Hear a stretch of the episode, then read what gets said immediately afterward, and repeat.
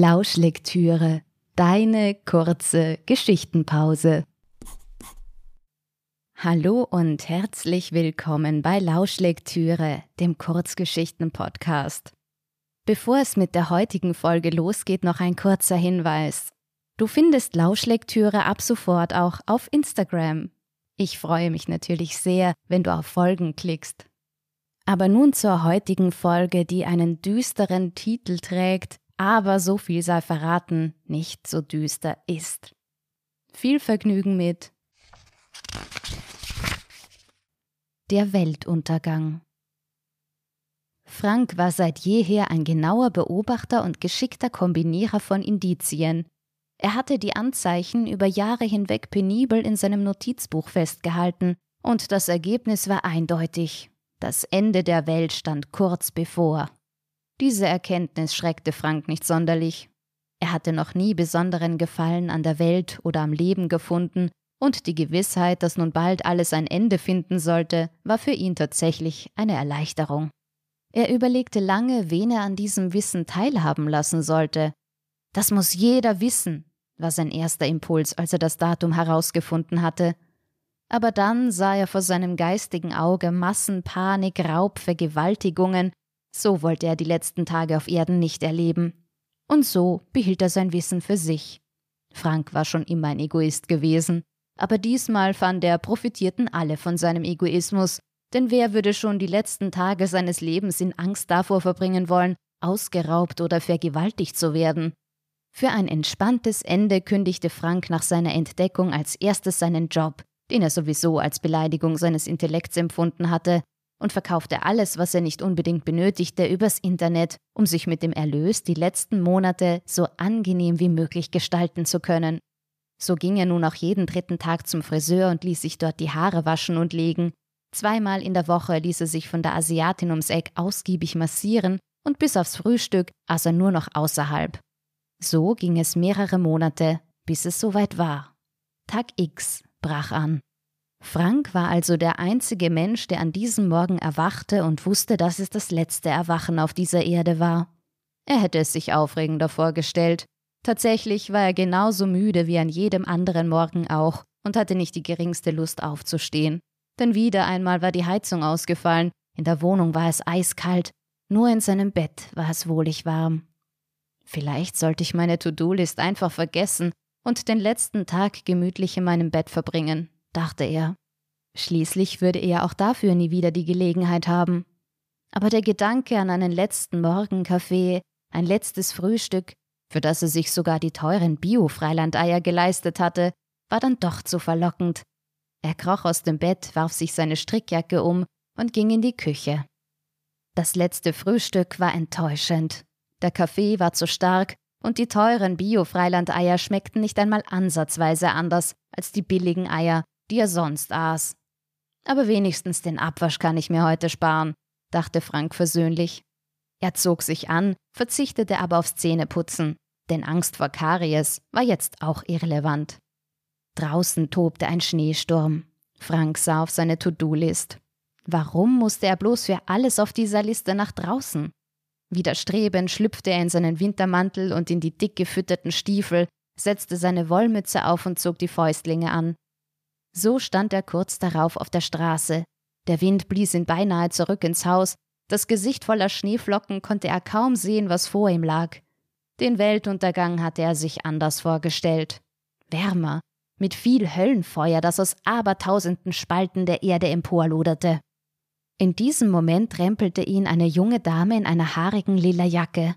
Entschuldigung, ich habe Sie nicht gesehen. Ich hatte die Augen geschlossen wegen des Sturms, schrie sie durch die wirbelnden Schneeflocken. Wie zum Beweis hielt sie auch während ihrer Entschuldigung die Augen geschlossen. Mehr als die geschlossenen Augen waren von der Frau auch nicht zu sehen, sie war noch sorgfältiger eingepackt als ein Weihnachtsgeschenk. Nichts passiert, antwortete Frank, und schon drückte sich die Frau wieder gegen die Sturmböe und kämpfte sich weiter durch das Schneetreiben. Verdutzt blieb Frank stehen. Diese Augen, dachte er plötzlich, ich muss diese Augen sehen. Und den Mund und die Nase, die Wangen und die Stirn. Frank wollte alles sehen, das Gesicht der fremden Frau, jede Einzelheit, nur einmal ganz genau betrachten. Mit einem Mal war das Franks einziger Wunsch, bevor sich die Welt für immer verabschiedete. Und als wollte ihm der Sturm ein Zeichen der Zustimmung geben, riss er Frank die To-Do-Liste aus der Hand, die sofort im wirbelnden Weiß verschwand. Noch während Frank dem flatternden Papierstück nachsah, packte ihn eine Sturmböe aus der entgegengesetzten Richtung und schob ihn am Bürgersteig entlang, genau in die Richtung, in die die lila Frau verschwunden war. Nach ein paar Metern konnte Frank die leuchtend lila Jacke erspähen und wurde schneller. Warten Sie! rief Frank, obwohl er wusste, dass seine Stimme die vielen Schichten, die um den Kopf der Frau gewickelt waren, nicht durchdringen konnte. Gerade als er die Frau eingeholt hatte und seinen Arm nach ihr ausstreckte, betrat sie ein Geschäft. Er kannte diesen Ort. Er stand vor dem Bioladen, in dem er vorgestern die Bio-Freilandeier für sein letztes Frühstück gekauft hatte und in eben diesem Laden schälte sich die Frau gerade aus den wärmenden Schichten und hing ein Kleidungsstück nach dem anderen über einen hölzernen Garderobeständer. Gebannt starrte Frank durch die Auslage. Wenn die geheimnisvolle Frau hier arbeitete, dann müsste er sie doch vorgestern gesehen haben. Aber beim besten Willen wollte ihm kein Gesicht zu der Frau einfallen, die ihm die Eier verkauft hatte. Frank drückte sich an die Fensterscheibe. Gleich würde sie sich umdrehen, gleich und dann würde er ihr Gesicht sehen. Immer wilder pfiff der Sturm durch seine Glieder, peitschte Eiskristalle gegen seine Wangen, Frank presste die Lippen verschmerzt aufeinander. Und da, die Frau verschwand in einem Hinterzimmer. Frank hielt es nicht mehr aus. Die Eiseskälte, die ihm unter die Kleidung gekrochen war, und die Neugier quälten ihn gleichermaßen. Forsch betrat er das Geschäft. Klingeling, informierte ein Glöckchen über der Tür die Frau über seine Ankunft. Beklommen zog sich Frank die Mütze vom Kopf und presste sie an seine Brust, wie ein Sünder seine Kappe vor dem Kirchenaltar. Gleich würde er sie sehen, die Augen, die Stirn, das Kinn, die Nase, den Mund. Sein Herz schlug ihm bis zum Hals. Leise näherten sich Schritte, und dann trat sie aus dem Hinterzimmer. Was ist denn das? entfuhr es Frank. Da war nichts zu sehen. Kein Mund, keine Nase, kein Kinn, keine Stirn. Alles war bandagiert, wie bei einer Mumie. Es tut mir leid, ich wollte Sie nicht erschrecken, entschuldigte sich die Frau zum zweiten Mal in kurzer Zeit bei Frank. Sie müssen sich nicht fürchten, es ist nur eine Hautkrankheit. Keine Sorge, nichts Ansteckendes, fügte sie hinzu. Das schwarze Loch im unteren Kopfbereich zog sich in die Breite und zwei Reihen gerader weißer Zähne schimmerten hervor. Ich wollte nicht, stotterte Frank und näherte sich vorsichtig. Schon in Ordnung, es sind ja nur ein paar Tage. Und wenn der Arzt recht behält, dann werde ich dank dieser Tortur nie wieder eine Salbe in mein Gesicht schmieren müssen. Außer vielleicht Sonnencreme. Ihre Augen leuchteten in einem dunklen Grün, stellte Frank fest, wie zwei Smaragde. Noch nie hatte Frank ein solches Funkeln gesehen. Wie haben Ihnen denn die Eier geschmeckt? erkundigte sich die Frau. Frank sah sie verdutzt an. Sie haben doch vorgestern eine Packung Biofreilandeier gekauft. Sie wollten sie für einen besonderen Anlass, meinten sie. Der Weltuntergang. Frank hatte ihn beinahe vergessen. Er blickte auf die Uhr. Noch neun Stunden und 43 Minuten. Dann war alles vorbei. Und mit einem Mal war ihm das gar nicht mehr so egal, denn keine Welt hieß auch, keine smaragdgrünen Augen, die ihm bis in die tiefsten Stellen seines Herzens leuchteten und ihn durch und durch mit wohliger Wärme erfüllten. Die Eier, Nein, die habe ich noch nicht gekostet, sagte Frank, dem diese Lüge angenehmer war, als über die Qualität der Eier zu lügen. Und was darf es diesmal sein? Etwas Feierliches für einen Abend zu zweit, meinte Frank nach einem kurzen Zögern. Und was genau schwebt Ihnen davor? Was würde Sie denn freuen? Die Verkäuferin stockte kurz, dann griff sie nach einem Brotleib. Ich finde dieses Dinkelbrot hier wirklich hervorragend. Frank nickte und die Verkäuferin legte es auf die Theke. Dazu esse ich ja sehr gerne Schafskäse, zusammen mit eingelegten Tomaten. Diese hier macht eine Bäuerin in der Obersteiermark. Dazu noch ein paar geröstete Kürbiskerne und ein Bio-Rotwein aus dem Burgenland. Die Verkäuferin war nun ganz in ihrem Element, flitzte durch das Geschäft, legte eine Ware nach der anderen auf die Theke und Frank bemühte sich, nah bei ihr zu bleiben. Immer wieder nickte ihr bestätigend zu. Also ich denke, mit all diesen Dingen haben Sie ein ganz hervorragendes Essen, meinte die Frau schließlich zufrieden. Und wenn ich all das kaufe, würden Sie es dann heute Abend zusammen mit mir verspeisen? fragte Frank mit einem sehnsüchtigen Blick in die smaragdgrünen Augen, die sich mit Tränen füllten. Meinen Sie das ernst? Sie möchten mit mir essen? So? Sie deutete auf ihren bandagierten Kopf. Ja, natürlich. Warum denn nicht? Ein paar Stunden später schleppte Frank verschiedene Küchenutensilien in einem großen Sack nach Hause. Zwei der verbleibenden neun Stunden der Erde hatte er in einem Warenhaus damit verschwendet, Einrichtungsgegenstände zu kaufen, die er erst vor kurzem in mühevoller Arbeit Stück für Stück übers Internet verkauft hatte. Doch dann fiel ihm ein, für wen er diesen mühsamen Einkauf erledigt hatte, für die Verkäuferin mit den smaragdgrünen Augen. Ewig schade, dass er sie erst so kurz vor dem Ende kennenlernte. Mit einer solchen Frau an seiner Seite wären die Jahre davor sicher glücklicher verlaufen. Aber wenigstens würde es auf diese Art erfreulich zu Ende gehen, sinnierte er beim Tischdecken. Vielleicht würde er die Frau mit den grünen Augen sogar herumkriegen. Das wäre ja überhaupt ein Knaller zum Schluss. Instinktiv lief Frank ins Schlafzimmer, um zu kontrollieren, ob er noch Kondome im Nachtkastel hatte. Als er vor der am Boden liegenden Matratze in dem sonst vollkommen ausgeräumten Zimmer stand, zuckte er mit den Schultern. Wenn in sieben Stunden die Welt untergeht, spielen eine ungewollte Schwangerschaft oder Geschlechtskrankheiten auch keine Rolle mehr, fand er. Punkt 18 Uhr läutete es an Franks Wohnungstür. Die grünäugige Frau betrachtete die Wohnung, die bis auf den üppig gedeckten Esstisch vollkommen leer war. Sind Sie erst vor kurzem eingezogen? Frank brummte zustimmend, der keine Minute mit unnötigen Erklärungen verschwenden wollte. Sie sehen sehr hübsch aus, säuselte er, während er seinem Gast aus der lila Jacke half. Die Frau kicherte wie ein Schulmädchen. Ach was. Sie nahm eine Plastikdose aus ihrer großen Umhängetasche. Das ist ein selbstgemachter veganer Bohnenaufstrich. Mmm, köstlich, sagte Frank, nahm die Dose und hoffte, dass sein Gesichtsausdruck nicht seine wahre Meinung widerspiegelte. Er rückte, ganz der perfekte Gentleman, den Sessel für die Verkäuferin zurecht. Beeindruckt von seinem Zuvorkommen nahm sie Platz. Auf dem Tisch lagen, symmetrisch angeordnet, die Speisen, die er zuvor auf ihr Anraten gekauft hatte. Auch Frank setzte sich und hatte dabei nur Augen für seinen Gast. Er fragte sich, welche Haarfarbe sie wohl haben mochte, ob ihre Nase eher spitz und länglich oder klein und stupsig war, ob sie vielleicht Sommersprossen hatte, und ihre Augenbrauen, waren die wohl eher buschig oder nur ganz dünn? Ich heiße übrigens Regina, Frank zuckte zusammen und bemühte sich, gedanklich wieder ins Hier und Jetzt zu kommen. Allerdings fiel ihm das gar nicht leicht. Ein Stück der Bandage hatte sich gelöst und stand vom Kopf der jungen Frau ab, gerade dort, wo ihr linkes Ohr sein musste. Er hätte zu große Lust daran zu ziehen, zu ziehen und zu ziehen, bis der Kopf freigelegt wäre. Wir hatten uns noch gar nicht richtig vorgestellt, sie gluckste. Ich weiß auch gar nicht, wie Sie heißen, obwohl ich in Ihrer Wohnung sitze. Wenn das meine Mutter wüsste. Frank wippte nervös mit dem Fuß. Immer wieder zuckten seine Finger unkontrolliert, als wollten sie nach der Bandage greifen. Hallo? Wieder zuckte Frank zusammen. Regina lachte. Ich glaube, Sie waren gerade ganz woanders. Jetzt habe ich Sie schon zweimal nach Ihrem Namen gefragt. Frank, sagte Frank. Darf ich mir ein Glas Wein einschenken?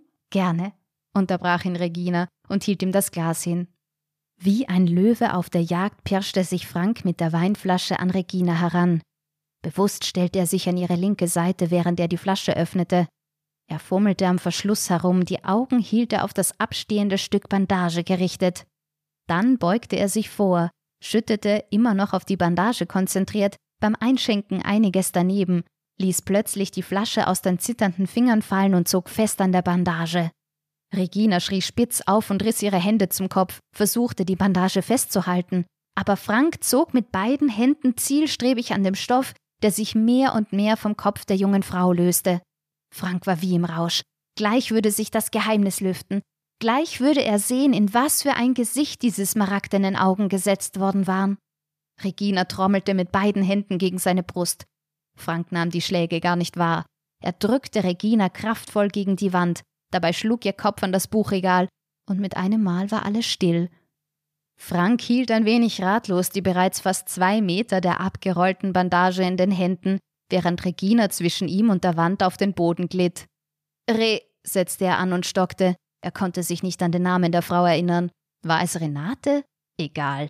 Das größere Problem war jetzt ohnehin, dass die Frau bewusstlos in seinem Wohnzimmer lag. Aber was war das? Da schimmerte ein Stück Haut unter dem Verband durch. Frank ignorierte die verbogene Position der Frau und widmete sich wieder der Bandage. Wie ein Kind gierig das Papier von einem lang herbeigesehnten Geschenk riss, hantierte er mit den Bandagen am Kopf der Frau. Mit einem letzten Ruck lag der Kopf endlich frei. Frank ließ die Hände sinken und beugte sich über das ausgepackte Gesicht.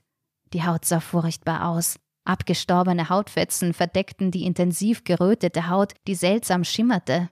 Der abstoßende erste Eindruck hielt ihn nicht davon ab, sich jeden Teil des Gesichts ganz genau einzuprägen das spitze Kinn mit dem kleinen Grübchen, die schmalen Lippen, die längliche feine Nase, die schmalen dunkelbraunen Augenbrauen und das durch die Bandagen angedrückte kurze dunkelbraune Haar.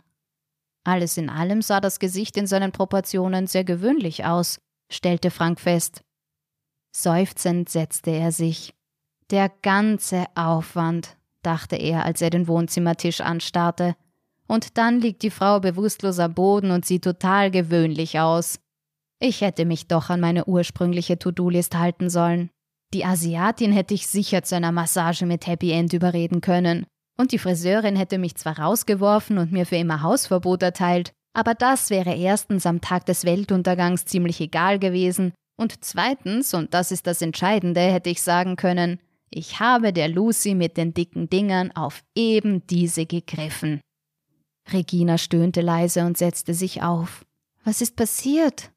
Ein allergischer Schock. Muss der Bohnenaufstrich gewesen sein, sagte Frank trocken, ohne sie anzusehen.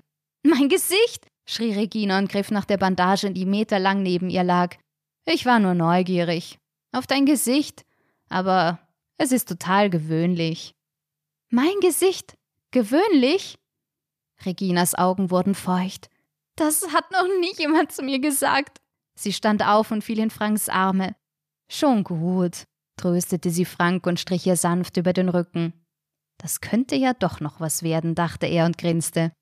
Zielstrebig steuerte seine Hand Reginas Hintern an. Zu seiner großen Freude ließ ihn Regina gewähren. Sie seufzte leise und schmiegte sich noch fester an ihn. Franks Erregung wuchs beständig. Er schloss seine Augen vor dem gewöhnlichen Gesicht und drückte seine Lippen auf ihre. Leidenschaftlich erwiderte Regina seinen Kuss. Frank begann an ihren Blusenknöpfen zu nesteln und riss schließlich genervt von den unhandlichen Knöpfen die Bluse auf. Er starrte auf Reginas Oberkörper. Er war genauso rot und schuppig wie ihr Gesicht. Nein, noch schlimmer, stellte Frank fest. Seine Erregung war schlagartig wie weggeblasen. Aber Regina presste ihn mit aller Kraft auf den Boden. Wie ein Greifvogel krallte sie sich an Franks T-Shirt fest, das kurz darauf nur noch in Fetzen an ihm hing. Auch mit der Hose machte sie kurzen Prozess. Frank spürte, wie sich die schuppige Haut auf seinem Körper rieb. So musste es sein, wenn man mit einer sich häutenden Schlange kuschelt. Er warf einen Blick auf seine Armbanduhr und schloss erleichtert die Augen. Drei, zwei, eins. Auf die Sekunde genau wurde es schwarz. Was ist jetzt? fragte Regina verdutzt.